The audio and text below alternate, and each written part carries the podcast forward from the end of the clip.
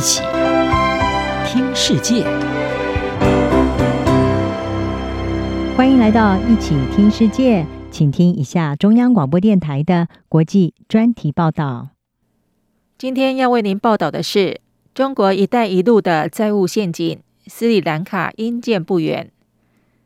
南亚国家斯里兰卡因为食品和燃料价格飙涨，民生物资短缺。通货膨胀率高达百分之五十七点四，不但债务违约，而且缺乏现金支付进口食品和燃料等费用，经济崩溃导致民怨沸腾，对当局管理不善和腐败不满的群众爆发动乱，整个国家也因此进入紧急状态。有专家认为，斯里兰卡债台高筑的原因之一，正是因为加入中国的一带一路基础建设计划，多年来，中国一直努力在全球打造成为发展中国家足以信赖朋友的形象。这个形象对中国来说非常重要，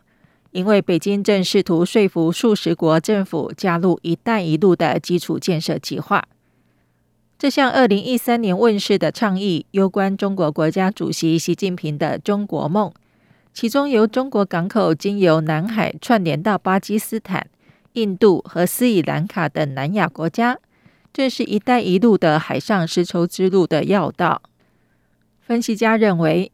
中国虽然借由一带一路高举共荣大旗，其实却是在推行一种债务陷阱外交，目的是要让经济弱国屈服，以依赖中国的支持。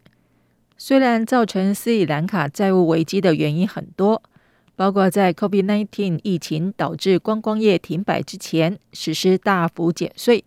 以及人民在海外工作的汇款减少等。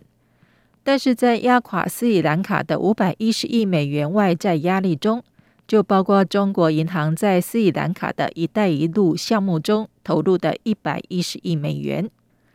自从中国外长王毅在一月访问可伦坡以来，斯里兰卡就一直试图延迟偿还这笔款项，但北京并未回应要求。拉贾帕克萨六月曾表示，中国没有答复他们的十亿美元贷款申请，并认为北京对南亚的关注有所减弱。直到拉贾帕克萨出逃之后，中国外交部才表示，将继续在力所能及的范围内提供帮助。并协助斯里兰卡缓解债务负担。新加坡国立大学高级研究员维纳拉贾告诉美国之音：“中国在同意斯里兰卡延期偿还或债务重整上犹豫不决，担心这将在他们的贷款手法中设下先例。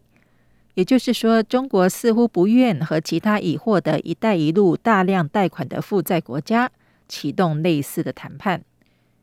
位于新德里的智库帕里卡尔国防研究与分析研究所的专家苏丹娜就认为，中国希望利用斯里兰卡无法及时偿还贷款的机会，借由以债换股的方式来收购这个南亚国家的土地，并让中国拥有斯里兰卡项目的所有权。他以中资的赫班托达港口项目为例。在可伦坡当局未能及时还债之后，中国在二零一七年透过这个转换机制，将贷款转换为股权，并获得百分之七十的所有权。不过，斯里兰卡并非唯一为了基础建设而向中国大举借贷、面临经济危机的南亚国家，包括尼泊尔、马尔蒂夫和巴基斯坦也都在外界的观察名单中。以巴基斯坦为例，这是中国在南亚最亲密的盟友，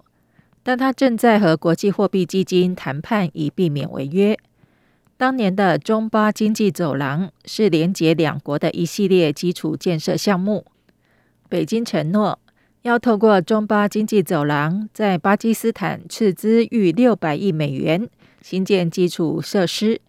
但现在看来，中国只是努力在阿拉伯海沿岸寻找立足点。事实上，中国就是巴基斯坦最大的单一债权国。来自中国的大量借款和经济管理不善，不但没有提振巴基斯坦的经济，反而导致通货膨胀飙升和巴基斯坦货币贬值，而中国则向巴基斯坦提供更多的贷款，